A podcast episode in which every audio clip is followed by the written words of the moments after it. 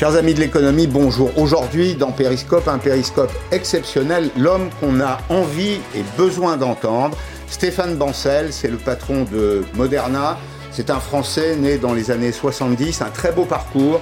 L'école centrale de Paris, Harvard, un ancien dirigeant d'un labo français, Biomérieux, qui dirige aujourd'hui Moderna, Moderna depuis 2011. Pour m'accompagner tout au long de cette heure, Brigitte Autran, bonjour madame. Bonjour. Vous êtes membre du comité scientifique sur les vaccins Covid-19, professeur émérite d'immunologie à Sorbonne Université. Et Patrick Berge, bonjour. bonjour. Vous êtes l'ancien directeur général de l'Institut Pasteur. Pour commencer cette heure, les... Pardon De Lille. De Lille, je le précise, vous avez raison. Euh, pour commencer cette heure, le président de la République. Le président de la République, Emmanuel Macron, dont on va examiner la, position sur, sur cette question des brevets. Est-ce qu'il faut ouvrir les brevets aujourd'hui au monde entier? Est-ce qu'il faut vacciner le monde entier? Un homme, une femme, un vaccin, c'est une question qu'on se posera pour lutter très efficacement contre la pandémie. Le président de la République est euh, en ce moment même au Portugal pour un sommet européen. Voilà ce qu'il vient de dire sur la position de la France. Le premier sujet pour la solidarité vaccinale, c'est le don de doses. Ce que nous avons lancé dans ACTA, le don au sein duquel il y a le véhicule COVAX et sur lequel les Européens avancent. On a commencé à donner des doses il y a plusieurs semaines. Et donc, le don de doses, c'est la clé. Deuxième pilier de cette solidarité pour que le vaccin circule, c'est de ne pas bloquer les ingrédients et les vaccins eux-mêmes. Aujourd'hui, les anglo-saxons bloquent beaucoup de ces ingrédients et des vaccins. Aujourd'hui, 100% des vaccins produits aux États-Unis d'Amérique vont pour le marché américain. En Europe, sur euh, à peu près 110 millions produits, à date, nous avons exporté 45 et gardé 65. Nous sommes les plus généreux au monde aujourd'hui, dans le, dans le camp des pays développés. Donc je pense qu'il faut aussi que l'Europe soit fière d'elle et sache avancer. Troisième chose, la clé, c'est le transfert de technologie. Pourquoi est-ce que nous sommes à un moment euh, critique? Pourquoi est-ce que nous sommes à un carrefour? Parce que la stratégie vaccinale va déterminer les conditions de sortie de crise. Sortie de crise économique et sociale notamment. Pour commencer, voici d'abord la distribution des doses qui ont été achetées par la France au cours de cette campagne. Un peu plus de 17 millions, presque 18 millions de doses chez Pfizer BioNTech, 2,2 millions de doses chez Moderna, le patron de Moderna avec nous dans une vingtaine de minutes. AstraZeneca 6,9 millions et Janssen 386 000 doses. Alors maintenant, la question qu'on se pose, c'est de savoir combien ont été utilisés, combien reste, de quel réservoir disposons-nous au moment où je vous parle? Combien de doses ont été utilisées? Combien en reste-t-il de disponibles aujourd'hui? Presque 3 millions pour Pfizer, 500 000 pour Moderna, 3 millions pour AstraZeneca, 360 000 pour Janssen. La campagne de vaccination, enfin, pour poser tous les éléments de notre débat aujourd'hui, 25% des Français ont reçu une première dose, 11,2% toutes les doses, c'est-à-dire deux doses. Une question très simple pour commencer, Madame, Monsieur, d'abord Brigitte Autran, est-ce qu'on tient le bon bout? Oui, moi je crois qu'on tient le bon bout parce que les, courbes de, de vaccination n'arrêtent pas d'augmenter, ce qui montre vraiment un attrait profond de la population pour la vaccination, une volonté de se vacciner. Et je crois que parmi les jeunes, on va avoir le même phénomène avec une vraie volonté d'y aller pour sortir de cette crise. Patrick Berch moi, je suis un peu plus réservé parce que euh, je, constate que d'abord, il y a une très forte circulation du virus, encore 22 000 contaminations par jour, une forte pression sur le milieu hospitalier, mais d'un autre côté, on voit les indicateurs en baisse. Et il faudrait surtout pas que la population croit qu'on en est à la fin comme on était à l'été dernier, qu'on est à la fin de cette pandémie. Il est possible que cette pandémie dure encore pendant des mois, malheureusement. Alors donc il faut vacciner le plus de monde possible, mais là, euh, en, juin, nous arriverons à 40-45%. Ça ne suffira pas pour contrôler l'épidémie. Donc, et puis, il y a le, les variants, et puis il y a les, foyers très importants infectieux qu'il y a euh, un peu partout dans le monde, en particulier en Inde euh, ou en Afrique du Sud ou au Brésil. Alors, vous avez posé tous les problèmes. Il y a aujourd'hui des priorités. La priorité, c'est notamment, et on va le voir, de vacciner toute la population pour sortir en effet dans de très bonnes conditions à l'été, on va dire au mois de juin, pour reprendre une activité économique euh, et sociale normalisée. Je ne dis pas normale, mais normalisée. D'abord, vacciner les plus de 50 ans. Ce sera fait à partir du 10 mai. On a avancé la date. On était au 15 mai et finalement, c'est le 10 mai qui est retenu. J'ajoute que les doses disponibles les doses qui, ont, qui sont disponibles à l'issue d'une journée de vaccination, qui restent pour le lendemain, seront ouvertes à tous les publics, sans condition d'âge, dans un très court délai. Et puis, dernier point, la vaccination des jeunes gens qui sont affectés par une maladie de longue durée ou euh, par une euh, maladie euh, qui nécessite des traitements particuliers. La vaccination de ces jeunes gens est ouverte rapidement, ou sera ouverte très rapidement dans les jours, dans les jours qui viennent. Est-ce que est-ce que c'est une étape décisive, ça aussi Oui, c'est vraiment une étape décisive. On montre qu'on est en avance sur le calendrier. Au début, ça a été très lent. Maintenant, on est en avance sur le calendrier. Donc, c'est vraiment un point positif. C'est le calendrier que nous nous sommes fixés. C'est le calendrier que nous nous sommes fixés et que nous nous sommes fixés en fonction des doses qu'on pensait être disponibles. Ce que l'on voit, c'est que ces doses euh, sont finalement plus disponibles encore que ce qu'on imaginait pour le vaccin Pfizer, puisque les productions ont augmenté. Et donc, on peut accélérer la cadence de vaccination. Ça, c'est vraiment positif. Et vraiment, ce qui est important, c'est le message qui est de dire, voilà, au lieu d'ouvrir aux 50 ans le 15 mai, on le fait le 10 mai. Donc, allez-y, vous pouvez vous vacciner, tout le monde peut se vacciner. On ne le fait les pas adultes. Dès maintenant? Le 10 mai, c'est demain. C'est demain. On est le 7 mai. Très bien. Lundi. Professeur Berge euh, Alors écoutez, moi je trouve que c'est une excellente décision d'ouvrir. À titre personnel, je suis partisan de l'ouvrir à tous le plus vite possible. Je veux dire. On ne s'est pas trompé d'ailleurs. Au plus de 18 ans. En, en déterminant, en, des catégories particulières. Non, je pense que la stratégie était très bonne parce qu'il fallait surtout euh, baisser la mortalité, éviter les décès et puis euh, desserrer les taux sur, euh, sur l'hôpital. Mais actuellement, le problème, c'est la circulation du virus. Or, ceux qui font circuler le virus, ce sont les jeunes qui sont souvent en bonne santé, qui font des formes asymptomatiques, mais qui font circuler le virus. Donc actuellement, plutôt que de jeter des doses, quand vous pensez qu'il y a encore 35-40% des gens qui sont réticents à la vaccination, eh ben, vaccinons ceux qui ont envie de se faire vacciner le plus vite possible. C'est comme ça qu'on sortira de la crise. Est-ce qu'il faut leur donner une récompense à ceux qui ah se font vacciner? Non. Il ne faut pas que ce soit obligatoire. Hum. Il ne faut pas que ce soit obligatoire, c'est fondamental, mais on ne leur donne pas de hum. récompense. La récompense, c'est un, vaccin gratuit et de ne pas contaminer leurs parents, leurs grands-parents hum. et euh, leurs enfants éventuellement. La bonne politique, c'est votre avis aussi? Oui, oui, c'est absolument la bonne politique. Le, le vaccin est gratuit.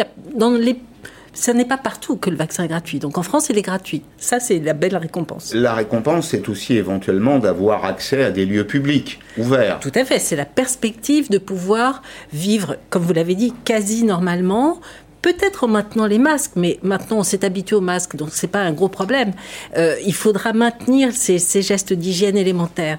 Mais ce qui est important, c'est de pouvoir reprendre des activités, aller au restaurant, aller au café, aller au théâtre, aller au cinéma. Pour les, jeunes, les enfants, aller au, au, judo, à la danse. Enfin voilà, toutes ces activités sont nécessaires à la population. Les gestes de protection que vous évoquez, vous s'habituez à vivre euh, pour très longtemps avec ces gestes de protection. Est-ce que c'est -ce c'est pour toujours? Mm, je ne pense pas que ce soit pour toujours, mais j'aimerais bien que cette habitude reste dans la population. On voit qu'on a évité la grippe grâce au masque. Euh, on a évité énormément d'infections cet hiver grâce au masque et à ces gestes barrières.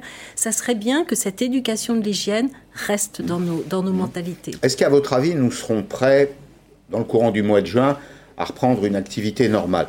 Je vous pose la question parce que, évidemment, l'été est une période très particulière. C'est une période économique très forte pour notre euh, économie qui, est, qui, est, très servicialisée, qui est une économie de service tournée sur les loisirs, la culture, le patrimoine. Est-ce que nous serons prêts selon vous?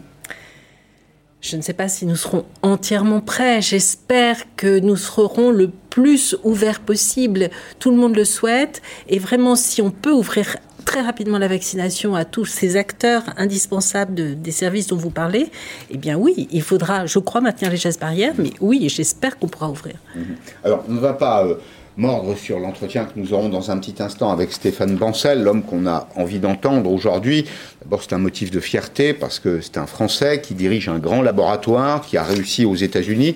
On aurait préféré d'ailleurs de ce succès ait lieu en France, à l'évidence, mais il a dirigé un grand euh, laboratoire, Biomérieux, avant de, de partir aux États-Unis, de diriger Moderna depuis 2011 on a tous compris aujourd'hui que, et c'est le titre de cette émission, un vaccin pour tous, on a compris que, évidemment, le virus ne respecte ni les frontières, euh, euh, ni, ni les contrôles de police, et que si on ne vaccine pas le monde entier, on ne sortira pas tout à fait indemne de la situation dans laquelle nous sommes plongés. Oui, on, on est en présence d'une pandémie, et c'est une pandémie dont il est très difficile de savoir la, façon dont elle va évoluer. Par exemple, en Inde, on disait en janvier, c'est le pays modèle, ils ont évité euh, l'épidémie. En Asie, actuellement, dans différents autres endroits, on a dit, c'est formidable, ils ont évité. En réalité, pas du tout on voit exploser l'épidémie avec le danger énorme de voir apparaître des variants beaucoup plus résistants au, au vaccin, voire éventuellement plus virulents.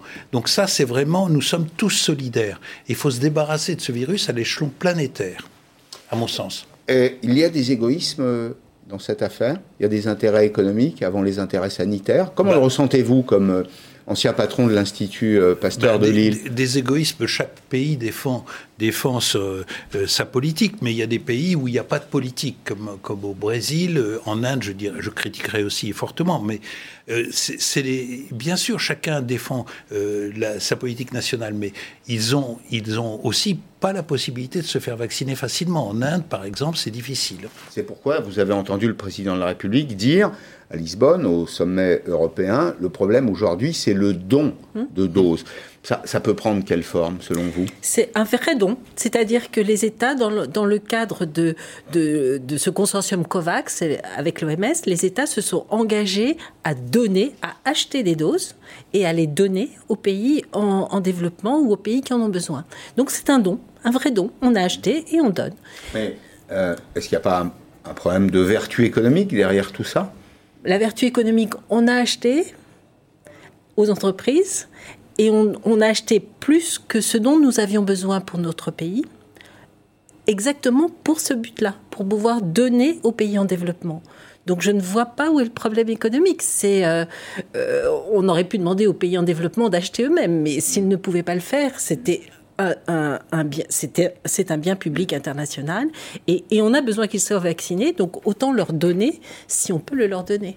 Alors le président de la République, toujours lui, dit 100% de la production américaine aujourd'hui est réservée aux seuls Américains et il dit l'Europe est plus vertueuse. C'est bien le cas? Je crois que c'est le cas. Patrick Berge? Oui, tout à fait. L'Europe est, plus vertueuse. Bon, il y, a, sûrement. Nous avons intérêt aussi à ce que le reste du monde soit vacciné, c'est évident, pour des, de multiples raisons. Mais euh, l'Europe a toujours été d'ailleurs plus, plus euh, vertueuse que euh, Biden ou, surtout son prédécesseur ce que dit enfin troisième élément le président de la République, c'est la clé, c'est le transfert de technologie, mais il ajoute néanmoins, il ne faut pas tuer la rémunération de l'innovation. C'est vrai que ça semble être euh, contraire, en tout cas, d'un côté offrir, éventuellement libérer les brevets, mais en même temps aussi euh, respecter, il y a toujours beaucoup de en même temps avec le président de la République, respecter euh, l'argent qui a été investi pour l'innovation. Moi, je ne crois pas que ce soit un problème, étant donné que dans cette crise incroyable. Euh, les, euh, big pharma, comme on dit, ont fait des profits énormes. Elles sont à des milliards, des dizaines de milliards de, profits, et c'est normal. C'est justifié. C'est justifié, c'est normal. Mais et, maintenant, ben, écoutez, maintenant l'intérêt euh, du monde, c'est de se débarrasser de ce virus. Hmm. On va écouter le président de la République, on va le réécouter sur la question particulière des brevets, puisque nous l'évoquons ensemble. Emmanuel Macron. Oui, nous devons évidemment faire de ce vaccin un bien public mondial. Je suis tout à fait favorable à ce qu'il y ait en effet cette ouverture de la propriété intellectuelle. Vous m'avez entendu le dire il y a un an, quand nous avons lancé l'initiative ACT-A. Véritablement permettre à ce que la propriété intellectuelle soit levée. Dans quelles conditions on peut la, lever selon vous? Je pense que ça, il y a déjà des précédents. On l'a fait pour le VIH. Il y a eu très vite, euh, au moment où les antiviraux sont arrivés, il y a eu ce besoin de traiter les, pays du Sud et on y est arrivé. Il ne faut pas oublier que euh, dans le monde, nous avons, dans les pays émergents, une incroyable capacité de production de vaccins et de développement de nouveaux vaccins. Je pense à l'Inde. Pardon, mais j'ai compris le contraire. J'ai compris qu'aujourd'hui, nous étions au bout de notre capacité de production. Non de, les, je dis, l'Inde, le Brésil, la Chine ont des capacités de production et des capacités d'innovation extrêmement importantes en matière de vaccins. Donc on peut très bien faire un transfert de savoir-faire à ces pays. Et d'ailleurs, la plupart des vaccins existants aujourd'hui, qui sont distribués dans le monde, sont produits en Inde ou au Brésil. Bah, dans un petit instant, on écoutera le professeur Zambrowski qui euh, précisément commente les difficultés de transfert de technologie, qui dit en substance, bah, ça n'est pas aussi simple que ça, il suffit pas d'ouvrir le brevet, euh, de distribuer euh, euh, la recette de cuisine, si je puis dire, c'est beaucoup plus compliqué que ça. Votre, votre point de vue, ben, moi, moi, je suis d'accord avec Brigitte Autran. à partir du moment où des pays comme l'Inde produit la plupart des vaccins qu'on utilise en France aujourd'hui, ils ont la capacité de production. Après, il faut leur donner évidemment les secrets de fabrication. Et ça, c'est peut-être plus délicat pour les industriels. Alors, s'il est prêt, précisément, le professeur Zambowski. Il n'est pas tout à fait prêt. Ça viendra dans un petit instant. Ne vous inquiétez pas. On a beaucoup de sujets à évoquer ensemble, notamment la question des rappels. Euh, est-ce qu'il faut d'ores et déjà s'habituer à l'idée que nous serons euh, les uns et les autres soumis à des rappels. Qui veut euh, s'exprimer sur le sujet? Brigitte Autran, pour commencer oui, écoutez, oui, il faudra un rappel. Ce rappel, on ne sait pas encore de façon précise si ça sera un rappel avec le même vaccin que celui que nous avons reçu ou avec un vaccin adapté aussi aux nouveaux variants. On espère que ça sera avec un vaccin adapté aux nouveaux variants, de manière à faire d'une pierre deux coups. Rien ne dit aujourd'hui que les rappels seront euh, surviendront chaque année. Là, euh, on, rien ne dit le contraire non plus. Rien ne dit le contraire. Oui, rien ne dit le contraire, effectivement. Mmh. Mais cette année, on est quasiment certain qu'il va falloir faire un rappel, essentiellement pour se protéger contre ces fameux nouveaux variants. Mmh. C'est ça le but. Mmh. Qu'est-ce qui empêche la multiplication des variants aujourd'hui? Qu'est-ce qui peut rassurer ceux qui nous suivent, qui se posent une question simple? Est-ce que je vais devoir vivre euh, toute ma vie avec des rappels permanents tous les ans parce que le virus aura changé. C'est très difficile de prévoir, c'est l'évolution de la pandémie. Alors, dans, l'histoire des pandémies, on sait que parfois, souvent, par exemple pour la grippe espagnole, ça s'est terminé par un virus beaucoup moins virulent qui est devenu saisonnier. Il est possible que le coronavirus, euh, le SARS-CoV-2, évolue comme ça. Mais nul ne peut dire ce qui va se passer parce qu'on peut aussi avoir des variants plus virulents, on peut avoir toutes sortes de, on peut avoir même des recombinaisons malheureusement, et, donc euh, il y a une grande incertitude. Mais euh, on ne sait pas exactement la durée de la protection. Il est probable que on va aller vers une endémicité parce que une grande partie de la population sera vaccinée. Endémicité. Vers, vers une, une infection chronique saisonnière. C'est une possibilité parce que la population sera massivement euh, vaccinée et elle ne véhiculera plus facilement le virus et seront atteints ceux qui ne seront pas vaccinés, les enfants, les, jeunes qui ne seront pas vaccinés éventuellement. la vie humaine va l'emporter ou la force de la vie humaine va l'emporter sur le virus? Oui, parce que euh, dans toute l'histoire des pandémies, on s'en est toujours sorti. Alors avec plus ou moins de dégâts, mais mmh. en général, on s'en sort. Euh, là, le problème, c'est que on ne sait pas quel est le, génie évolutif, si je peux dire, de, ce virus, et, il est très difficile de faire une prédiction. Vous, avez conscience que c'est un élément, c'est un élément important parce que ça, joue sur euh, un autre registre qui est celui de la confiance. Et on a besoin aujourd'hui tout à la fois euh, la, stratégie vaccinale du gouvernement. On a besoin de retrouver la confiance aussi. mais c'est la loi de la vie. Si l'humanité existe encore, eh bien c'est euh, après des, dizaines de pandémies depuis euh, l'aube des temps, c'est parce que on a un système immunitaire qui est capable de surmonter, de s'adapter au virus, de surmonter les, épidémies. Ça peut prendre du temps, mais ce qui compte, c'est de pouvoir passer l'obstacle. Et on va y arriver. Alors, on va revenir au professeur Zambowski. Notre sujet, c'était euh, la question des, brevets. Est-ce qu'il faut ouvrir ou non les brevets? Vous avez l'un et l'autre répondu que, euh, puisque cette pandémie est, par définition, c'est la définition d'une pandémie euh, euh, mondiale. Il faut évidemment pouvoir vacciner tout le monde. Les pays pauvres n'y parviennent pas nécessairement. Il y a la question des dons de vaccins, c'est ce que vous disiez, euh, Madame Autran, la question des dons de vaccins qui est évoquée par le président de la République, mais ça n'est pas tout à fait aussi simple comme l'explique le professeur Zambrowski. Quand bien même demain le, le brevet serait abandonné, serait concédé par Pfizer BioNTech ou par Moderna à l'ensemble de la population. Le savoir-faire, la technologie pour fabriquer ces vaccins ne s'improvise pas. c'est extraordinairement compliqué, beaucoup plus compliqué que les médicaments ordinaires de type, euh, entre guillemets, chimique. Et par conséquent, le transfert de la technologie, la sécurité, la fiabilité du processus demanderait des mois, peut-être même davantage, à être transféré à ces pays. Patrick Berch euh, je suis plus optimiste que lui, parce que moi je me souviens de ce que disait Sanofi en mars 2020, à savoir que on mettrait trois ans pour avoir un vaccin contre la Covid-19. Et il a fallu quelques mois à ceux qui ont innové. Et donc je, suis persuadé que les talents qu'il y a en Inde, en Afrique, euh, en Asie d'une façon générale, et en Europe bien sûr, euh, sont capables de, faire, si on leur donne les, clés du brevet, sont tout à fait capables de produire un tel vaccin sans aucun problème. Tout à fait d'accord. Et, et, le vaccin ARN, c'est de la synthèse chimique. C'est beaucoup plus facile à produire qu'un vaccin biologique. Donc, euh, c'est un vaccin qui contient une petite partie du virus, c'est ça? Une petite partie d'ARN, oui. C'est un, un, le vaccin, vaccin classique. Fait, le vaccin classique est plus difficile à faire. Alors il y a des recettes et les pays comme l'Inde et le Brésil ont ces recettes. L'ARN c'est un nouveau procédé, mais c'est de la synthèse chimique. Donc ça, ça, ça correspond à une façon de, faire tourner l'industrie qui est assez classique. Ce qui est le goulot d'étranglement, c'est la production des réactifs nécessaires et puis des flacons de, de pour remettre les, du processus voilà, industriel, de, de la matière première Ça, au produit difficile. fini. Ouais. Mais moi, j'ai confiance dans, dans, ces pays. Je pense que effectivement, c'est une c'est un saut technologique, donc il va falloir apprendre. Mais euh, je, je pense vraiment que c'est réalisable. Alors, avant de rejoindre Stéphane Bancel, tout à l'heure, qui nous attend aux États-Unis, sur la côte Est, à, à Boston, c'est l'homme qu'on a envie d'entendre aujourd'hui. Deux questions extrêmement simples que je vous adresse à l'un et à l'autre. Est-ce que vous pensez que la saison touristique de l'été est une saison à risque Oui, personnellement, je le pense. Je pense qu'il faut surtout bien dire à la population que ça n'est pas fini. Mmh. Si on leur dit que c'est fini, on va enlever les, on va enlever les masques et on va se lâcher et on risque d'avoir une quatrième vague.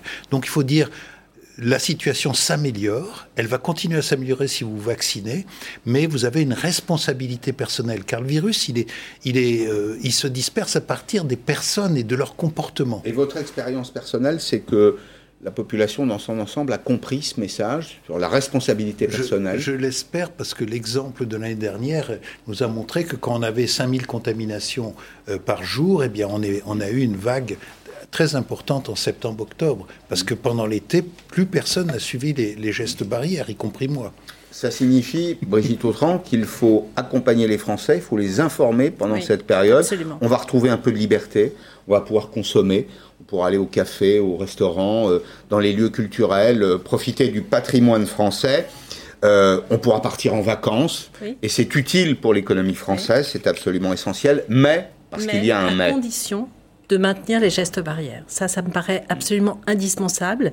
Tant que la, la population n'est pas massivement vaccinée, il y a un trop grand risque de reprise de l'épidémie. Donc c'est vraiment, euh, on vous donne le vaccin, mais il faut continuer à, à vous Donnant, protéger, donnant. donnant, donnant.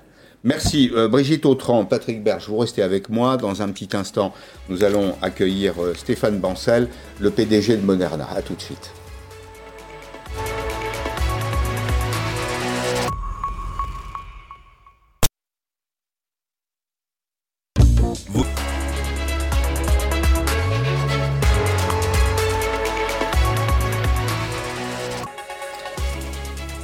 Un périscope exceptionnel aujourd'hui. Dans un petit instant, Stéphane Bancel, le patron de Moderna. Beaucoup de questions à lui poser.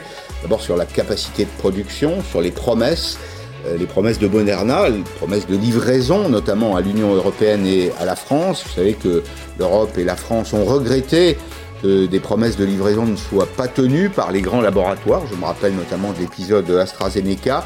On lui demandera son point de vue également sur la proposition de, du président américain Biden d'ouvrir les, euh, les brevets. Alors, il y a un point de vue opposé en Europe, d'ailleurs, il faudra l'expliquer, c'est celui de la chancelière allemande. Il faudra l'expliquer, on comprend assez vite quand même, euh, avec Brigitte Autran et Patrick Berch, on a assez vite compris, puisqu'on a, on a désigné un nom, c'est BioNTech, c'est bien ça? Et CureVac. Ouais. Ça. Et CureVac. Ce sont, ce sont des... Les, les biotech allemandes qui Voilà. font les vaccins. Mhm. Alors, euh, sur euh, la question de la, la capacité de production, euh, avant de, d'écouter Stéphane Bancel, est-ce qu'on a aujourd'hui la, la certitude qu'on a une capacité de production suffisante Pour réaliser l'objectif, l'objectif c'est la formule qui est juste derrière moi, c'est un vaccin pour tous.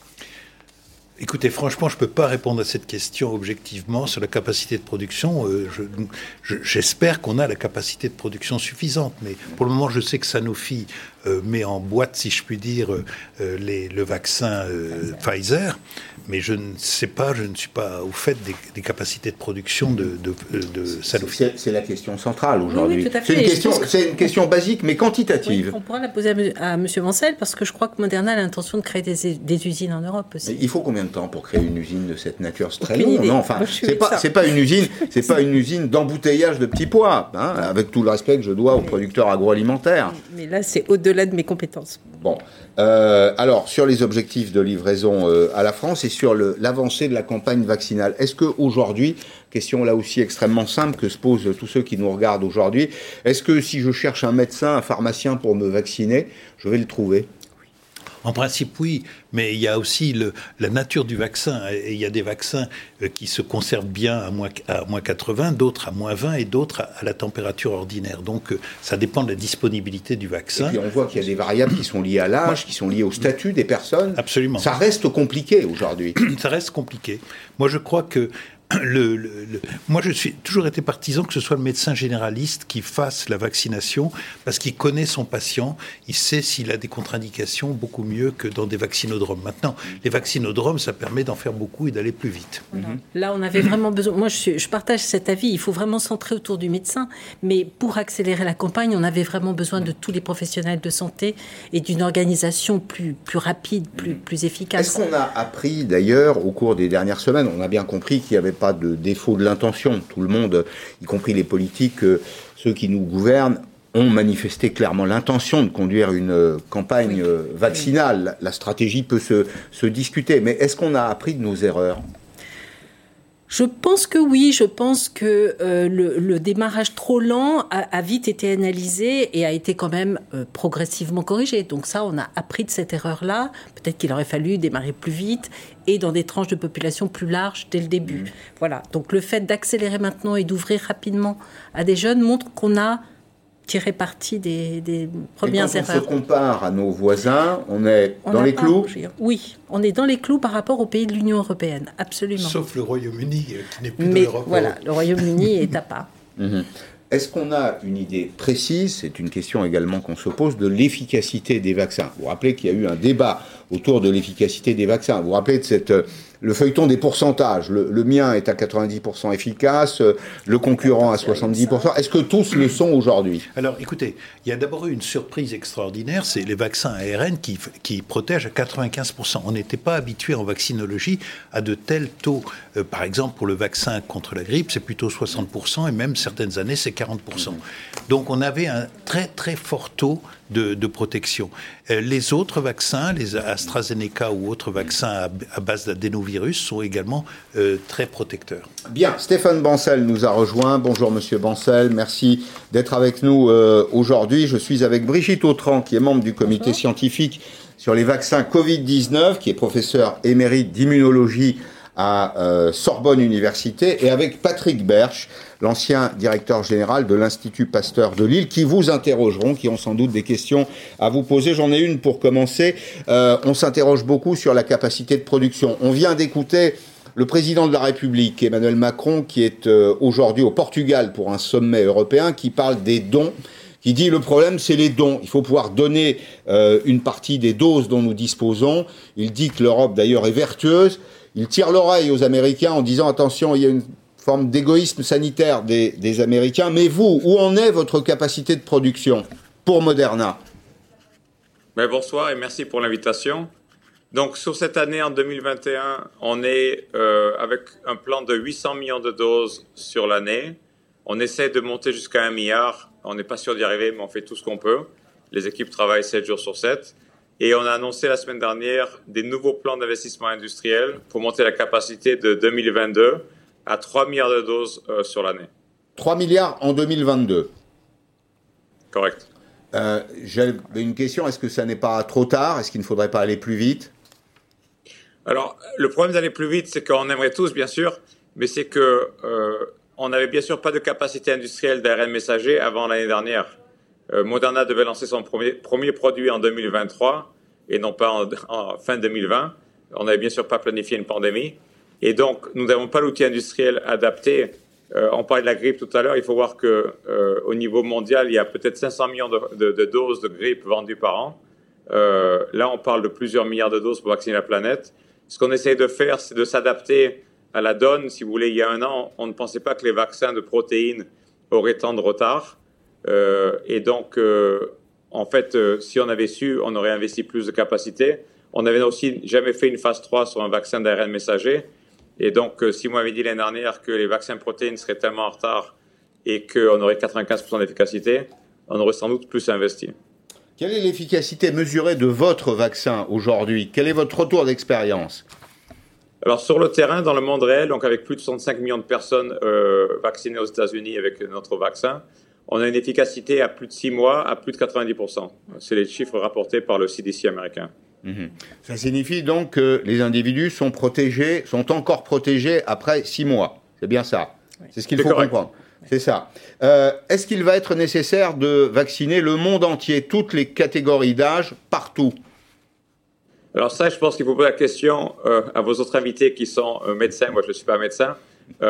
mais tous mes scientifiques me disent qu'effectivement, vu le fait que c'est un virus nouveau, et que la plupart de la planète était bien sûr naïf, qu'on voit avec les variants et le risque des variants, on le voit en Amérique latine en ce moment, où effectivement beaucoup de gens étaient déjà infectés l'année dernière, et on voit avec le, nouveau variant P1 euh, des, des, grands taux d'hospitalisation euh, et de mort.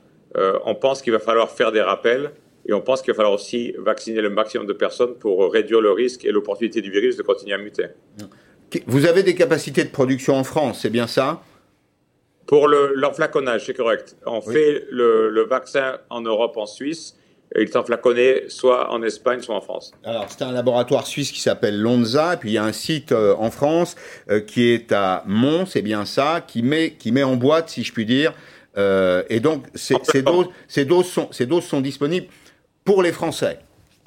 Pour les Français et pour les Européens, en fait, on s'en sert comme le site espagnol qui fait des, des, doses pour les Français, mais aussi pour les Européens. Mmh. Les inégalités d'accès au vaccin. Dans un monde ouvert, il faut vacciner euh, toutes les populations si on veut se, protéger. Un chiffre simplement, sur le milliard de vaccins qui ont été administrés dans le monde, 48% l'ont été dans les pays riches, les pays pauvres ne sont vaccinés qu'à euh, 5%. Est-ce que vous partagez l'avis du président de la République, Emmanuel Macron, qui dit que le vaccin est un bien public? Le vaccin est un, bien sûr bien de santé publique, euh, ça c'est sûr, parce qu'on a besoin que tout le monde soit vacciné, comme on vient d'en parler pour protéger. Euh, on se fait vacciner souvent pas pour se protéger soi-même, mais pour protéger les autres et, arrêter la propagation du virus. Ça, c'est très important. C'est pour ça d'ailleurs que lundi, on a annoncé un accord avec euh, COVAX, donc euh, la ligne mise en place par l'OMS pour les pays en développement. Et on a annoncé que Moderna s'est engagé pour 500 millions de doses. Vous vous êtes engagé vous-même à ne pas poursuivre les entreprises qui utiliseraient votre brevet, mais vous y avez mis une limite de temps. Vous dites, selon mes informations, en octobre prochain. Pourquoi pas dès maintenant? On n'a jamais dit en octobre prochain, on a dit en octobre, en fait en octobre dernier, en octobre 2020, c'est le moment où on a fait l'annonce du fait que pendant la pandémie, nous ne poursuivrons aucune autre société qui utilise notre technologie. Il faut voir que Moderna, c'est la première société qui a développé depuis 2013 des, mmh. des technologies de vaccins à base d'ARN messager. Donc, euh, mais on, on, veut que le maximum de vaccins soit disponible.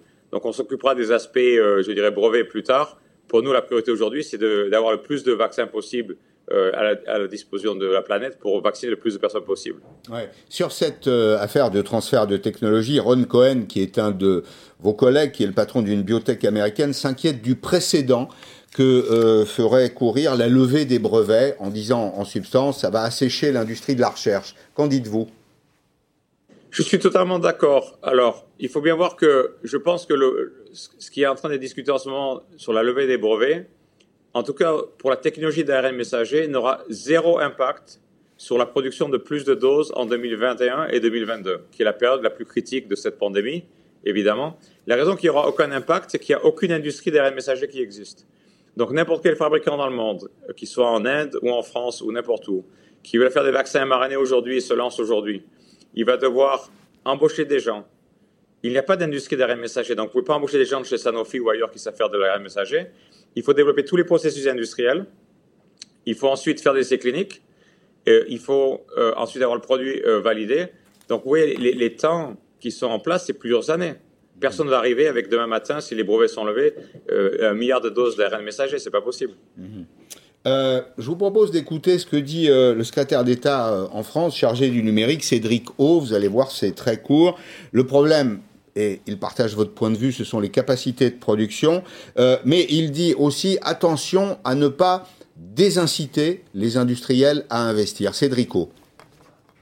Nous avons nécessité de faire en sorte que les industriels continuent à investir dans la recherche pour développer les réponses aux nouveaux variants. Si nous leur retirons la propriété euh, intellectuelle, il y a des risques qu'ils soient désincités d'investir dans la recherche sur les nouveaux variants. Alors, j'ai du mal à comprendre comment on peut faire cohabiter cette position et celle du président de la République qui dit que le vaccin est un bien public. Qu'est-ce que vous comprenez, vous, euh, Stéphane Bancel? Moi, je pense que, effectivement, je vous ai dit, s'il n'y a pas de brevet appliqué, euh, il n'y aura aucun impact sur l'augmentation des doses industrielles en 2021-2022. Ce n'est pas possible physiquement. Euh, je pense que ce qui est important de comprendre, c'est l'aspect à long terme. Je ne pense pas que c'est l'aspect à court terme. Si, on va dire, il y a 10 ans ou 15 ans, pour une pandémie ou un autre cas euh, clinique comme ça, il y avait eu la levée des brevets. Moderna n'aurait sans doute pas existé et BioNTech n'aurait sans doute pas existé. Donc, pourquoi? Parce que nous avons levé jusqu'à aujourd'hui 5 milliards de dollars des investisseurs sur les marchés financiers pour investir dans la science, investir dans l'outil industriel qui a permis de fournir ces doses. S'il y a 10 ans ou 15 ans, il y aurait eu des investisseurs qui auraient réalisé, en fait, que s'ils prenaient le risque d'investir dans une technologie dans laquelle personne ne croyait quand on a démarré la société, tout le monde pensait qu'on était fou furieux, que l'ARN messager, ça ne marcherait jamais dans le corps humain euh, de manière efficace euh, et de manière euh, sûre eh bien, Moderna n'aurait pas été créé ou Moderna aurait été beaucoup plus petite et on n'aurait pas eu la possibilité, lorsque le virus a émergé l'année dernière, de commencer cette course contre le virus et de développer un vaccin en 11 mois. Pareil, quand on a dit qu'on allait développer un vaccin en 11 mois l'année dernière, tout le monde a dit que c'est impossible. Euh, eh bien, c'est pas uniquement une société qui l'a fait, mais deux sociétés qui l'ont fait. Mhm. Euh, et donc, c'est une chose importante pour le long terme. C'est-à-dire que si on n'incite pas les, les, investisseurs à investir dans la science qui prend des années parce qu'ils n'auront pas plus tard retour sur l'investissement parce qu'il n'y aura pas de brevet, ça c'est un problème pour le long terme. Question de Brigitte Autran. Oui, d'abord, euh, félicitations, parce que vraiment, c'est une réussite formidable d'avoir pu euh, développer aussi vite et aussi bien un vaccin aussi efficace. Euh, c'est franchement extraordinaire. L'étape prochaine pour nous et partout dans le monde, c'est de vacciner les enfants. Donc, est-ce que vous pouvez nous dire où en sont les essais cliniques Et vraiment, tout le monde s'accorde pour dire qu'il va falloir vacciner les adolescents et les enfants. Donc, où en êtes-vous et quand seront ces doses pour les enfants et les adolescents? Seront-ils disponibles Stéphane Bancel. Euh, d'abord, professeur Autran, merci pour, vos, commentaires très gentils. Euh, au niveau des ados d'abord, donc les 12-17 euh, ans, on a annoncé hier en fait que l'efficacité du vaccin sur les 12-17 ans, sur une étude de plus de 3000 personnes, est de 96%. nous sommes en train de discuter avec les agences réglementaires à travers le monde pour le, l'élargissement, excusez-moi de mon franglais, l'élargissement de la notice, donc pour l'approbation. J'espère qu'elle aura lieu en juin ou en juillet pour que les ados puissent être vaccinés pendant l'été pour retourner à l'école euh, le plus naturellement possible. Euh, pour les enfants plus jeunes, comme vous savez, c'est plus pour les auditeurs, euh, on est obligé de descendre en âge tout doucement et de redémarrer à des doses beaucoup plus basses parce que bien sûr le poids des, enfants plus jeunes est très différent d'un adulte, bien sûr.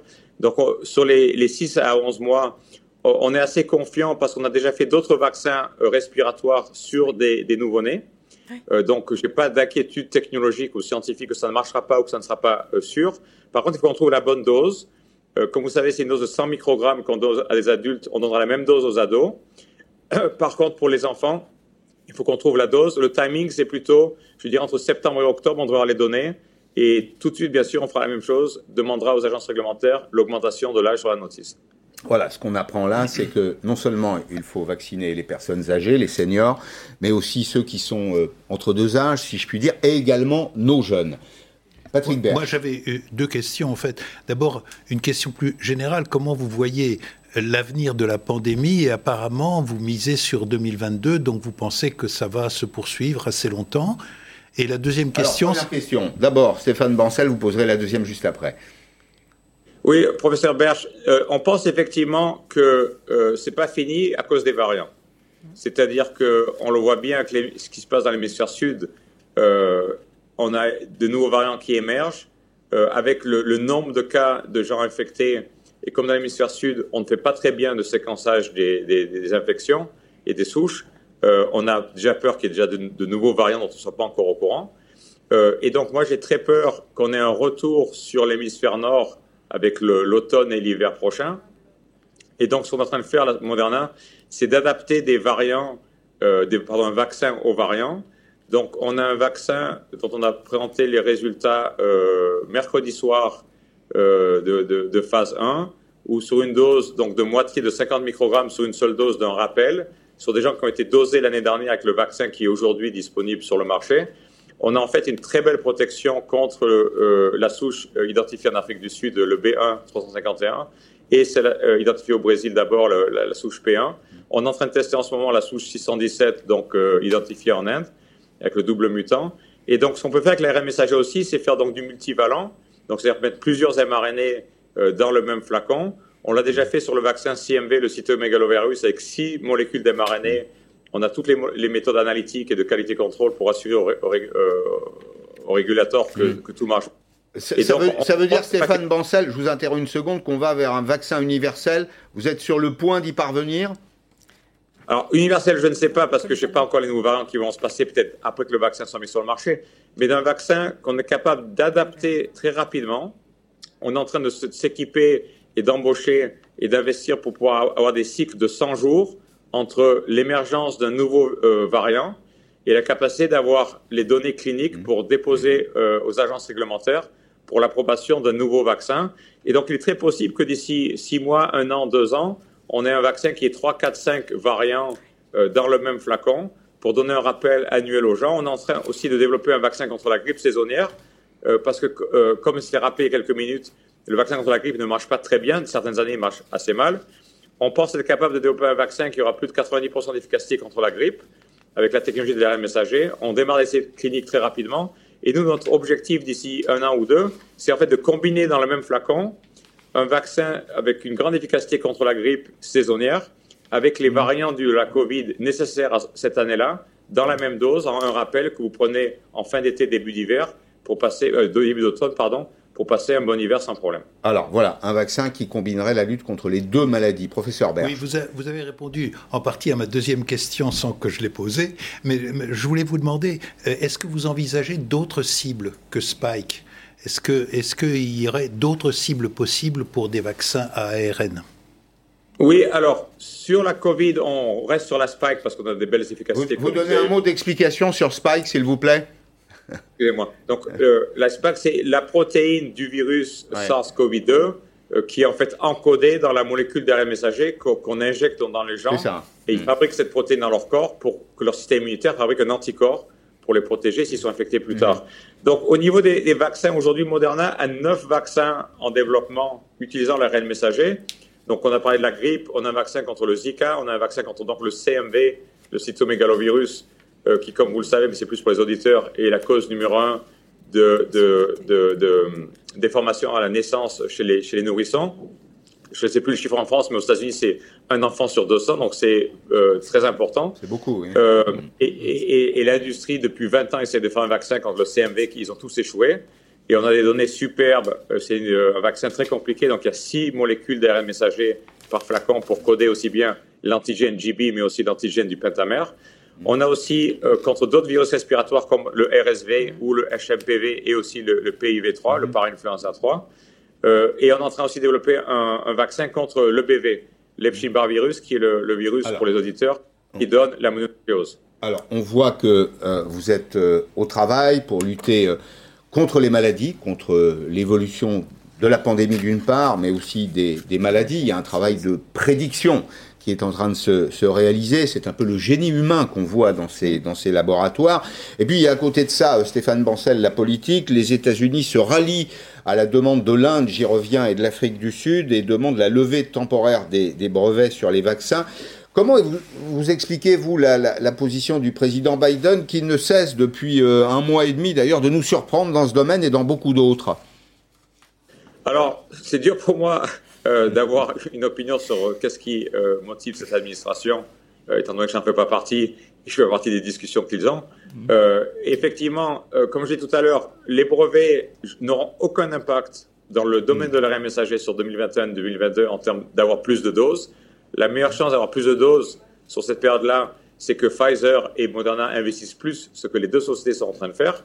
Donc on aura plus de doses, il faut juste un petit peu de temps parce que c'est pas facile de monter des outils industriels euh, stériles pour des produits qu'on injecte euh, euh, dans des êtres humains. La, sécurité et la qualité est la priorité, bien sûr, numéro un. Mmh. Euh, et je pense si je pose ma question différemment, Stéphane Bancel, tous ceux qui réclament aujourd'hui la levée des, des, brevets font un peu de démagogie politique, parce que ce que vous nous expliquez là, ils le savent, non? Je pense qu'ils le savent. En tout cas, je leur ai dit quand ils m'ont posé la question. Ouais. Vous l'avez dit à l'administration américaine, le problème, c'est pas les brevets, c'est la production? Oui, bien sûr. Ouais. Qu'est-ce qu'on vous a répondu? Euh, euh, ils m'ont écouté, ils n'ont pas répondu. bon, très bien. Vous-même, votre entreprise va très bien. Euh, on va évoquer vos performances financières, mais est-ce qu'il y a, selon vous, dans ce débat, un risque de piratage des, savoir-faire? Est-ce que, au fond, ce qui est votre votre cœur de métier, le travail que vous menez, vous le, vous le décrivez très bien et très précisément, est-ce que la, ce travail, le contenu, est menacé aujourd'hui de piratage, si je puis dire alors, le piratage, euh, oui, on a été attaqué informatiquement mmh. par à peu près euh, tous les, les, pays euh, euh, louches que vous pouvez, vous pouvez imaginer. Mmh. Euh, la chance, c'est qu'on a une équipe informatique de très haut niveau, donc on a eu deux, trois fichiers qui ont été piqués, mais rien de très grave. C'est une technologie compliquée, hein, c'est pas facile de faire de l'ARN messager. on a encore beaucoup de choses, même nous, à apprendre et à, et à peaufiner et à améliorer. Je pense qu'on est au démarrage d'une nouvelle industrie hein, qui, qui, qui, bien sûr, a été accélérée à cause de la pandémie. Euh, mais je pense que tu vois, les brevets sont sur Internet, les gens oublient. Hein. Euh, les brevets sont sur Internet. Vous pouvez aller sur Internet au, bureau des brevets européens ou de l'agence américaine et vous pouvez euh, prendre tous les PDF télécharger tous les PDF des brevets Moderna. Hein. C'est bien, c'est bien de rappeler que ce n'est pas un secret industriel, mais que c'est disponible. Dernier point, Moderna. Moderna, c'est une euh, trajectoire financière absolument exceptionnelle, une valorisation boursière à 1,1 milliard d'euros en 2018, 70 milliards d'euros à peu de choses près euh, aujourd'hui, fois 3,5, plus de un multiple de 3 supérieur à 3 en un an. Est-ce que vous estimez avoir déjà été payé pour les efforts que vous avez consentis. Est-ce que ces chiffres, au, fond, c'est n'est pas le règlement de votre, la récompense de votre travail? Ça n'a jamais été l'objectif. On a démarré cette société pour aider d'autres êtres humains. Euh, on voulait faire des médicaments parce qu'on pensait depuis le démarrage, c'était un pari scientifique fou. J'ai dit à mon épouse, quand je lui dis que j'allais faire ça, comme elle est photographe, elle ne comprend pas toute la science, je lui ai dit 5% de chance que ça marche. Mais ce qui était clair depuis le démarrage, c'est que si on est capable de faire de l'ARN messager, de l'injecter dans les gens, et que vous fabriquez vous-même votre protéine, euh, qui pas de problème de sécurité, le potentiel qu'on pourrait faire pour aider des gens en vaccin, mais aussi en, cancer, en cardio, on a annoncé hier, on démarre des essais cliniques sur les maladies génétiques rares des enfants, où on mène, via l'ARN messager, l'information génétique qui leur manque de leur ADN de leurs parents. On a cinq molécules en cancer, avec des beaux résultats qui démarrent. On injecte de l'ARN messager aujourd'hui avec AstraZeneca d'ailleurs dans le cœur de personnes ayant eu un infarct pour revasculariser, pour créer des nouveaux vaisseaux sanguins, pour re, Merci. Euh, amener des... Merci Stéphane Bancel. On comprend que vous travaillez sur euh, toutes les maladies, pas seulement la Covid, mais aussi toutes les maladies qui frappent l'humanité aujourd'hui. On est en train de repousser dans les laboratoires les, limites de la vie, j'allais dire les limites de la mort pratiquement. C'est très encourageant parce que c'est la consécration du génie humain. Merci beaucoup Stéphane Bancel.